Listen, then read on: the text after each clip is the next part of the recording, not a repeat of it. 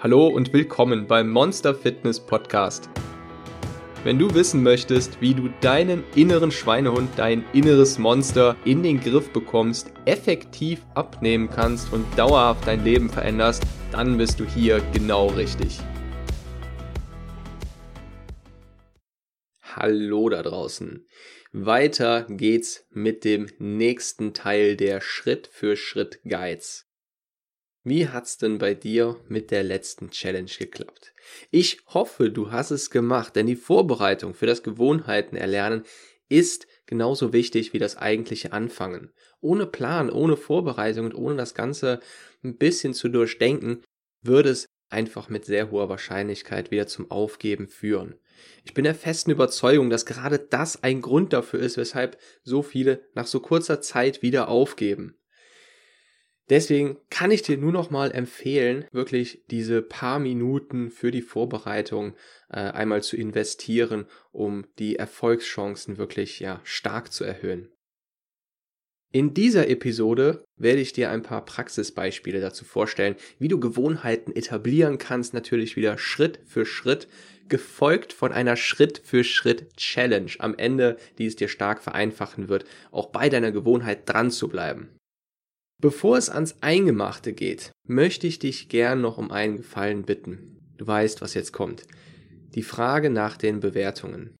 Der Punkt ist, damit der Podcast überlebt und überhaupt erst gehört werden kann, produziert werden kann, ist Feedback notwendig. Und für iTunes ist dieses Feedback eine Bewertung. Das heißt, jede Bewertung sorgt dafür, dass dieser Podcast weitergeführt werden kann und gibt nicht zuletzt mir sehr viel Motivation, denn die Recherchen, Analysen, die Aufbereitung der Episoden, die Nachbearbeitung und alles, was da dran hängt, kostet echt viel Zeit. Du kannst für die Bewertung einfach auf iTunes gehen und bei dem Podcast unter Bewertungen und Rezensionen kurz eine Bewertung schreiben. Es wäre riesig. Und nun ganz viel Spaß mit der neuen Episode zu Gewohnheiten erlernen. Wie versprochen, kommen wir direkt zum Eingemachten. Ich möchte dir sehr gerne meine Morgenroutine vorstellen und dir einmal sagen, wie man das Ganze so am besten äh, von Anfang an angehen kann, wie man äh, ja da so ein bisschen reinfindet. Denn ich bin der festen Überzeugung, dass sowohl die Morgen- als auch die Abendroutine ja, zwei der wichtigsten Abläufe, die beiden wichtigsten Abläufe vom ganzen Tag sind, denn der Morgenablauf, die Morgenroutine polt dich bereits für den ganzen Tag. Du gehst mit der Energie, die du am Ende deiner Morgenroutine hast, rein in den gesamten restlichen Tag, denn deine Morgenroutine kannst du so ein bisschen als den Gradmesser dafür ansehen, wie du dich den restlichen Tag fühlen wirst. Natürlich wird es nicht den kompletten Tag bestimmen, aber man kann es sich so ein bisschen wie ein Mantel vorstellen, der sich um den restlichen Tag drumlegt und bestimmt, mit wie viel Energie du in den, in den, Tag startest, mit welcher Laune, mit welcher Stimmung, ich sag mal, mit welcher positiven Grundeinstellung. Und dafür lohnt sich eben dieser, dieser kleine Zeitaufwand für diese Routinen immens. Bei der Abendroutine ist das Großartige, dass man es sich einerseits ermöglicht, schnell einzuschlafen und erholt durchzuschlafen und eben wieder mit viel Energie aus dem Bett zu kommen. Meine Morgenroutine sieht so aus, dass ich aufstehe. Und das ist schon ein Schritt, der ist ja gar nicht so einfach. Da schreit unser inneres Monster dann, ach komm zurück ins Bett, auch bleib doch noch mal liegen. Der Wecker, der Snooze-Button, der wird dann irgendwie im, im Halbschlaf bedient. Den kann man ja beliebig oft drücken. Das heißt, die erste Herausforderung ist schon, überhaupt irgendwie sich aus dem Bett zu kugeln. So blöd es sich auch anhört, aber da hilft einfach runterzählen und dann aufstehen. Eine wunderbare Idee ist es, ähm, einen, einen Musikwecker zu benutzen. Das heißt, du lässt am Morgen einfach eine, eine coole Melodie laufen, eine motivierende Melodie. Das macht es dann schon wesentlich äh, schwieriger, dabei einfach weiter zu schlafen. Vor allem, wenn du den Wecker, naja, zumindest ein Meter weiter vom Bett wegstellst. Jemand hat auch mal gesagt, eine super Idee ist es, äh, ja, den Wecker eben nicht direkt auf dem Nachttisch zu stellen, sondern zumindest zwei, drei Meter weit weg, sodass man wirklich aufstehen muss. Und wenn du einmal stehst, ja, dann hast du diese Überwindung schon geschafft. Das heißt, der Wecker klingelt, ich zähle einmal runter, stehe dann sofort auf und sorge dann auch sofort dafür, dass Licht ins Zimmer einströmt. Das Licht, das sorgt wiederum dafür, dass du noch mal ein bisschen, dass du noch mal wacher wirst, denn wie du aus den ähm, Folgen zum Schlafen weißt, wird unser Schlaf- und Entspannungshormon Melatonin blockiert, wenn Licht auf unsere Netzhaut einströmt. Wenn unsere Lichtrezeptoren vom Licht ja, betroffen werden, dann verkrümelt sich unser Schlafhormon und wir können es wesen und wir schaffen es wesentlich schneller ähm, wach zu werden. Das nächste, was ich dann mache, ist, ich trinke ein großes, kühles Glas Wasser. Das hat direkt mehrere positive Auswirkungen. Einmal wirst du über die Nacht hinweg dehydriert und wie du inzwischen weißt, sorgt Wasser dafür, dass unsere ganzen Nervenzellen besser funktionieren, dass die Signale hin und schneller hin und her gefeuert werden. Es macht dich einfach fitter, frischer und es füllt erstmal deinen Magen. Das nächste, was ich dann mache, ist, ich gehe ins Bad und nehme eine kalte Dusche. Das ist echt nicht easy gewesen. Also beziehungsweise die also die Überwindung dazu hat mich einige Zeit gekostet. Denn sich das zur Gewohnheit zu machen, jeden Morgen unter die Dusche zu steigen und die auf richtig kalt zu stellen, das ist wirklich nicht einfach über sechs bis acht Wochen durchzuziehen. Aber es gibt einen Trick. Und diesen Trick wende ich immer noch an. Denn wenn ich mich unter die Dusche stelle, ist ein ganz simpler Trick, dann steige ich nicht in, unter die Dusche, während bereits das kalte Wasser läuft, sondern ich gehe unter die Dusche, stelle das Wasser erstmal auf warm und dann stelle ich in drei Schritten das Wasser kälter. Das heißt, während ich gerade dusche, fange ich schon an, das Wasser etwas kälter zu stellen. Wenn ich mich dann daran gewöhnt habe, dann stelle ich es nochmal kälter und je nachdem, wie ich dann drauf bin, nochmal kälter auf richtig kalt. Und diese, ähm, diese Schritt-für-Schritt-Methode macht es einem wesentlich leichter, die Energie für die Überwindung aufzubringen. Du musst nämlich dann nicht die äh, Willenskraft für das eiskalte Wasser aufbringen, sondern nur für die nächste Kältestufe. Und erstmal bei warmem Wasser unter die Dusche zu gehen, ist nicht, kostet nicht so viel Überwindung. Es etwas kühler zu stellen, etwas kälter zu stellen, kostet ein bisschen Überwindung und dann so weiter. So hast du quasi dafür gesorgt, dass du statt der vollen 100% Willenskraft nur ein Drittel der Willenskraft jeweils benötigst, um dich dann letztendlich kalt zu duschen. Und die kalte Dusche, wenn du es dann gemacht hast, sorgt dafür, dass du einen heftigen Dopaminschub bekommst. Den bekommst du auch schon jedes Mal, wenn du das Wasser etwas kälter stellst und dich damit deinem Ziel näherst, dann schlussendlich kalt zu duschen. Damit hast du dann direkt am Morgen bereits deinen Willenskraftmuskel trainiert. Und wenn du mir schon etwas länger zuhörst, dann weißt du schon so ein bisschen, wie das funktioniert, denn wir können unseren Willenskraftmuskel trainieren. Und zwar einmal langfristig, das heißt, wenn du das regelmäßig machst, dann baust du dauerhaft und langfristig immer mehr deine Willenskraft und deine Disziplin auf. Du hast es viel leichter, etwas zu tun, weil du es dir vornimmst. Und das zweite ist, dass du für den jeweiligen Tag bereits mit einer stärkeren Willenskraft, mit einer erhöhten Disziplin und Willenskraft startest. Das heißt, nach der Dusche startest du mit einer erhöhten Willenskraft und mehr Disziplin in den Tag. Und nicht zuletzt, weil du es geschafft hast, weil du dich dazu überwunden hast, sorgt das Dopamin auch dafür, dass du dich glücklicher fühlst. Es ist nämlich auch ein, es ist nicht nur ein Motivationshormon, das dafür zuständig ist, dass wir unsere Ziele erreichen, dass wir das tun und das verfolgen können, uns darauf fokussieren, was wir uns vornehmen, sondern es belohnt uns auch dafür. Es macht uns glücklich, wenn wir es dann geschafft haben. Um, das, um mir das Ganze noch weiter zu vereinfachen und ja, um es mir einfach angenehmer zu machen, also bevor ich unter die kalte Dusche steige, äh, lasse ich das äh, Titellied von Rocky laufen. Das kennst du bestimmt, Eye of the Tiger. Wenn ich es höre, fühle ich mich entweder motiviert und muss dabei lächeln oder lachen. Und ich kann dir dazu eben empfehlen, mach dabei deine Lieblingsmusik an, irgendeine motivierende Musik, dann klappt's umso besser. Und wenn du dann vor allem während oder danach auch noch lächelst, also wirklich dich bewusst versuchst, in gute Stimmung zu bringen, dann kannst du das Ganze auch nochmal wesentlich positiver abspeichern und sowieso dir das ganze Erlebnis, diese, diese ganze Überwindung viel einfacher machen.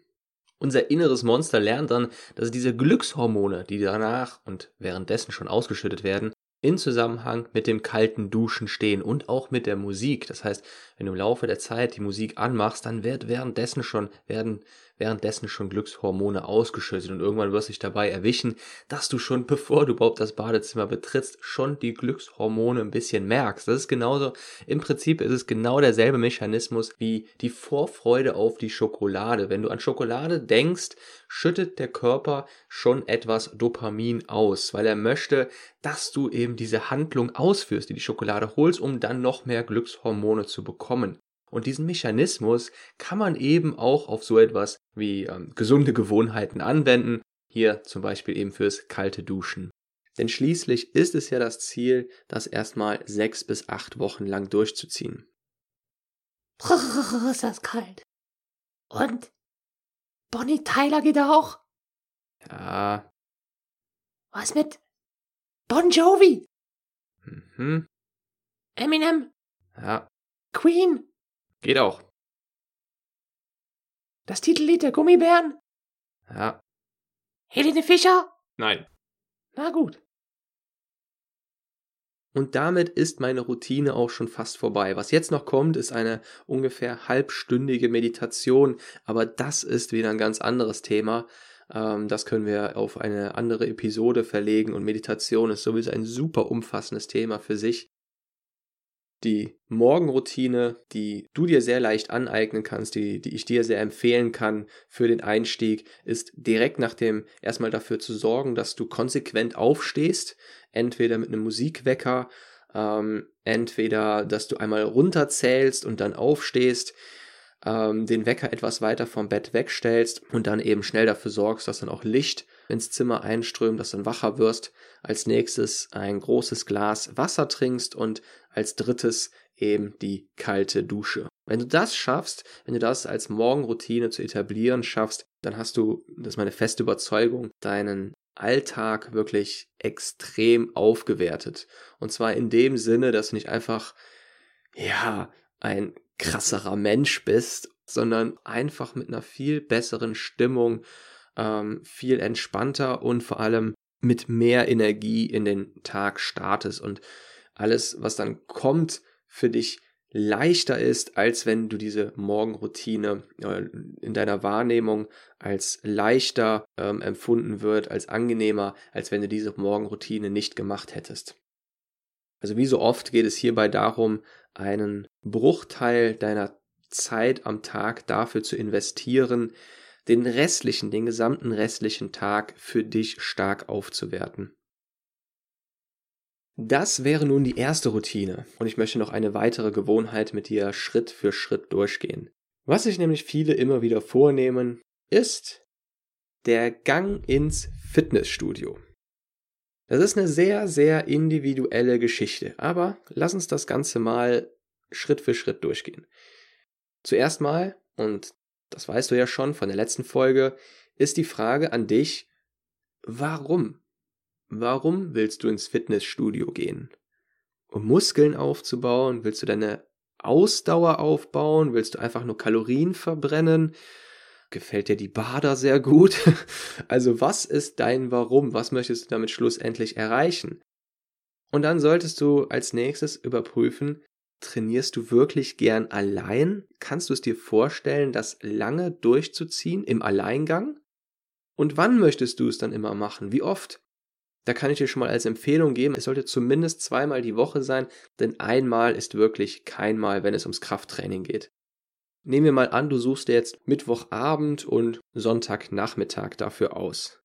Bist du dann bereit für dein Warum, also für das, was dahinter steht, was du dir davon erhoffst, wenn du ins Fitnessstudio gehst, bist du dafür bereit, jede Woche den Mittwochabend und deinen Sonntagnachmittag aufzugeben? Nein? Dann weg damit. Dann bringt es nichts.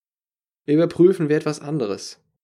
Vielleicht klappt es für dich besser, zu einem Kurs zu gehen. Wenn du nicht gerne alleine trainierst, dann Bist du vielleicht eher der Typ, der sich gerne zu einem Kurs anmeldet und in der Gruppe motivierter ist? Natürlich stehen dabei Krafttraining und Muskelaufbau nicht so sehr im Vordergrund wie jetzt beim normalen Training im Fitnessstudio, aber du kannst dich vielleicht mehr dafür begeistern. Das heißt, das ist etwas, was du einfach selbst äh, überprüfen solltest, für dich. Der Dreh- und Angelpunkt hierbei ist, dass du nicht einfach auf das hörst, was du so von außen mitbekommst, dass du, also zum Beispiel, wenn man hier wieder einen neuen Flyer bekommen hat von irgendeinem Magazin oder Werbung im Internet, dass man sich da anmelden soll, dass man mal dieses Programm mitmachen soll, ähm, diesen Kurs oder dieses, dieses Krafttraining, sondern für dich selbst entscheidest, wenn das alles nicht wäre, ja, wenn du keine Einflüsse von außen äh, erfährst, was wäre dann dein Anreiz? Also worauf hättest du, womit könntest du dich am besten anfreunden? Um jetzt wieder zum Beispiel mit dem Kurs zurückzukommen, da könnte es für dich besser klappen, wenn du eher der Typ bist, der ähm, ja dadurch motiviert ist, neue Leute kennenzulernen, der eben nicht gerne alleine trainiert. Meistens hat man auch motivierende Musik dabei, man wird angeleitet, äh, man muss sich nicht selbst einen Trainingsplan zusammenstellen, beziehungsweise immer wieder selbst erweitern und du hast feste Termine. Nun sagen wir mal, du hast dich dafür entschieden, dann gilt hier auch wieder, am Ende der Routine es so angenehm wie möglich gestalten. Das kennst du aus ein paar vorherigen Folgen vom, vom letzten Jahr. Denn wie du vielleicht noch weißt, wenn du dich noch erinnerst, das Ende ist das, was wir am intensivsten abspeichern. Mehr als alles andere, was davor geschehen ist. Um es mal ganz konkret zu machen, um es dir ganz genau zu erklären, unser Gehirn ist, funktioniert so, dass es nicht die Dauer genau abspeichern kann, beziehungsweise in unserer Wahrnehmung, in unserer Erinnerung spielt die Dauer von dem, was da eben passiert ist, ne, was wir für eine Erfahrung gemacht haben, vom Training, was auch immer, keine Rolle. Unser Gehirn verdrängt die Dauer und speichert nur genau zwei Punkte ab. Und zwar der Durchschnitt zwischen Höhepunkt und Ende. Also Höhepunkt und Ende sind die beiden Punkte, die unser Hirn heranzieht und daraus bildet es den Durchschnitt. Das ist auch der Grund dafür, dass man so sensibel auf die letzte Erfahrung reagiert, auf das Ende. Angenommen, ein Film war richtig, richtig gut, aber dann ist das Ende schlecht. Zack, der ganze Film ist als schlecht abgespeichert. Du guckst dir eine Serie an und die Serie ist toll, aber dann, oh nein, das Ende, oh Gott, ist nicht gelungen. Und zack, die ganze Serie wird unverhältnismäßig stärker runtergewertet. Der Nobelpreisträger Daniel Kahnemann hat da sogar zwei Begriffe für geprägt. Es gibt nämlich ein erinnerndes Selbst und ein erfahrendes Selbst und beziehungsweise ein erlebendes Selbst. Also einmal ähm, das Selbst, das, das gerade in der Handlung drin ist, also wie, wie wir es tatsächlich erfahren, wenn wir etwas gerade tun, wenn wir also zum Beispiel gerade den Film gucken, dann können wir sagen, oh cool, cooler Film, gefällt gefällt mir richtig gut. Und wenn der Film dann zu Ende ist und wir schauen zurück, erinnern uns an den Film und jetzt sagen wir mal, das Ende war blöd, dann machen wir das mit dem erinnernden Selbst. Und was ganz anderes, das bewertet das ganz anders als unser erlebendes Selbst. Das bezieht sich nämlich eben nur auf diese beiden Punkte, also Durchschnitt zwischen Höhepunkt und Ende. Und wenn die nicht gelungen sind, ja, dann wird's schwer. Zum Beispiel berücksichtigen das auch gute Serien. Die haben einen knaller Höhepunkt und in der Regel immer auch ein sehr interessantes oder ein knaller Ende. Wir sind also nicht in der Lage, wie eine Maschine, alle Daten der gesamten Dauer einer Erfahrung heranzuziehen und diese auszuwerten, sondern nur diese beiden Zeitpunkte, Höhepunkt und Ende. Kommen wir nun wieder zurück zu unserem Beispiel. Sagen wir mal, du hast dich jetzt für den Kurs entschieden. Du bist nun da gewesen, du hast den Kurs mitgemacht, dann gilt es nun, dir danach, also das Ende und das, was danach kommt, so angenehm wie möglich zu gestalten. Ich rede noch nicht ganz von der Belohnung, sondern einfach noch davon, dir das, was unmittelbar danach kommt, noch, naja, sehr angenehm hinzubiegen. Zum Beispiel, du könntest danach noch kurz in die Sauna gehen, dich dann kalt abduschen und dich anschließend mit deiner Lieblingsmusik ins Auto setzen.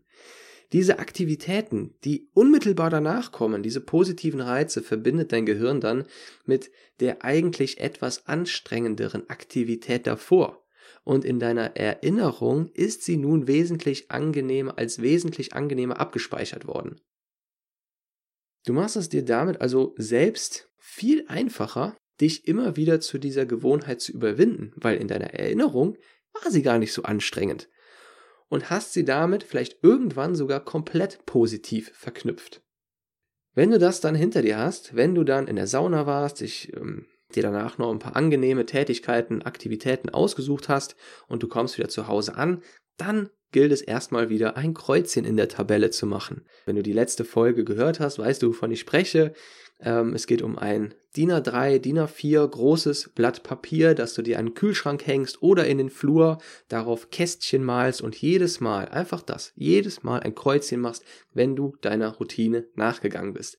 Für dein inneres Monster, für dein Unterbewusstsein wirkt es Wunder. Und nun, nachdem du zu Hause angekommen bist, das Kreuzchen gemacht hast, kannst du dich mit etwas Nettem belohnen, dir etwas Schönes anschauen, du kannst dich mit deinem Partner treffen, mit deiner Freundin treffen, mit einem Freund, was Schönes unternehmen, du kannst dir vielleicht, du kannst dir noch mal ein heißes Bad nehmen, was auch immer du möchtest, was für dich angenehm ist, was du dann als in deinem, in deinem Belohnungssystem auch nochmal mit dieser Aktivität verknüpfen kannst. Das heißt, weil du das gemacht hast, belohnst du dich dafür und damit werden die Glückshormone, die jetzt damit ausgeschüttet werden, auch mit der Aktivität verknüpft. Noch eine, noch eine ganz wichtige Sache dazu, wenn du dir eine neue Routine überlegst, bedenk dabei bitte auch immer, dass du nur einen begrenzten Pool aus mentaler Energie hast. Das kennst du bereits, wenn du mir schon etwas länger zuhörst. Das heißt, dass deine Willenskraft proportional zur fortschreitenden Tageszeit abnimmt. Und noch mehr dadurch, wenn du an dem Tag besonders beansprucht wurdest. Das heißt, wenn du viel Stress hattest, wenn du vielleicht ein anstrengendes Meeting hattest, stressige Aufgaben erledigen musstest, am Ende dir vielleicht nochmal negative E-Mails durchgelesen hast, all das kostet dich Energie und du weißt inzwischen, dass es tatsächlich eine physische Ressource in deinem Kopf, in deinem Körper gibt für diese Energie und sie kann erschöpft werden.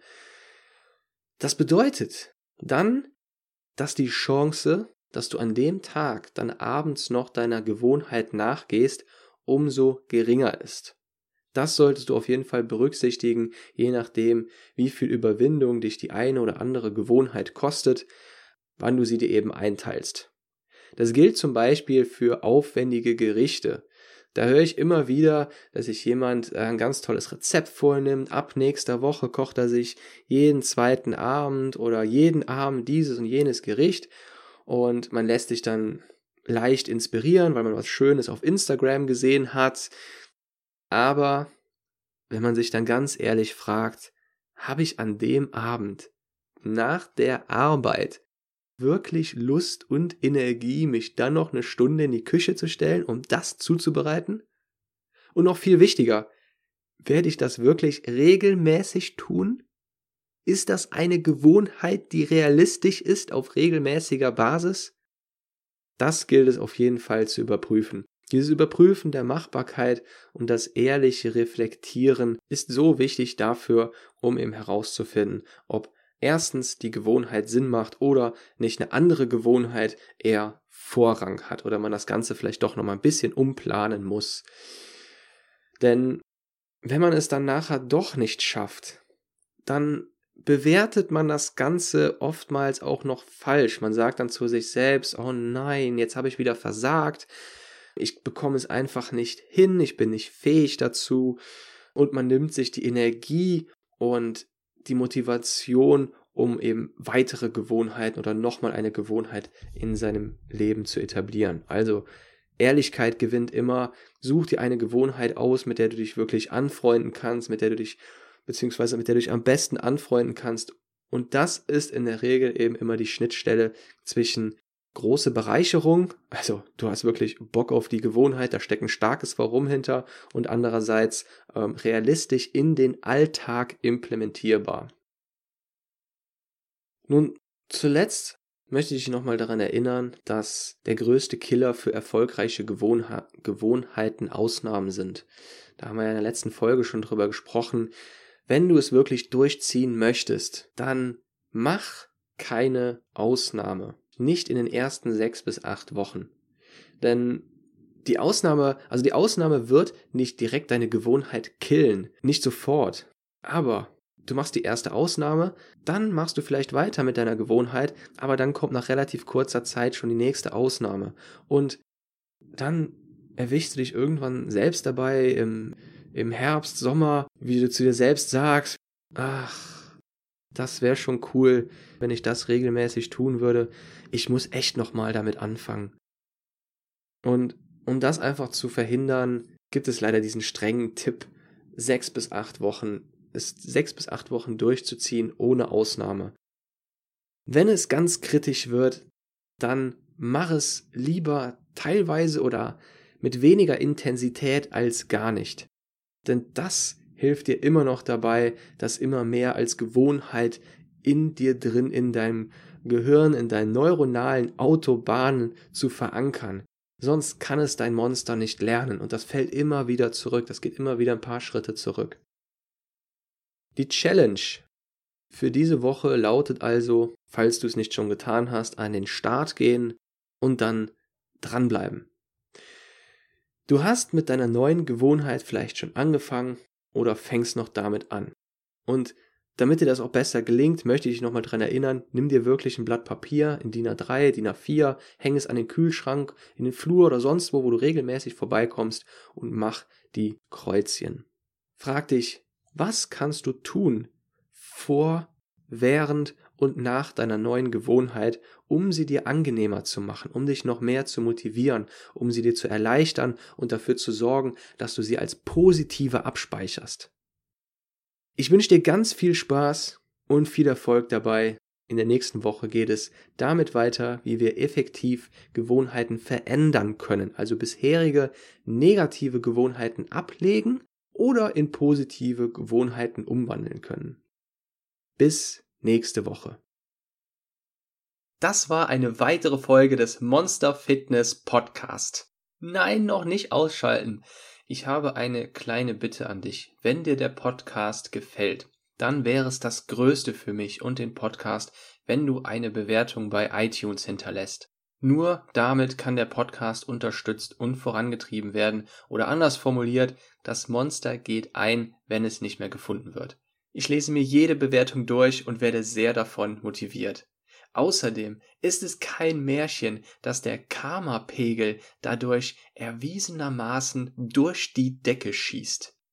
Auf iTunes findest du den Podcast unter Abenteuer abnehmen. Ansonsten findest du mich unter www.monster-fitness.com und auf Instagram unter abenteuer.abnehmen.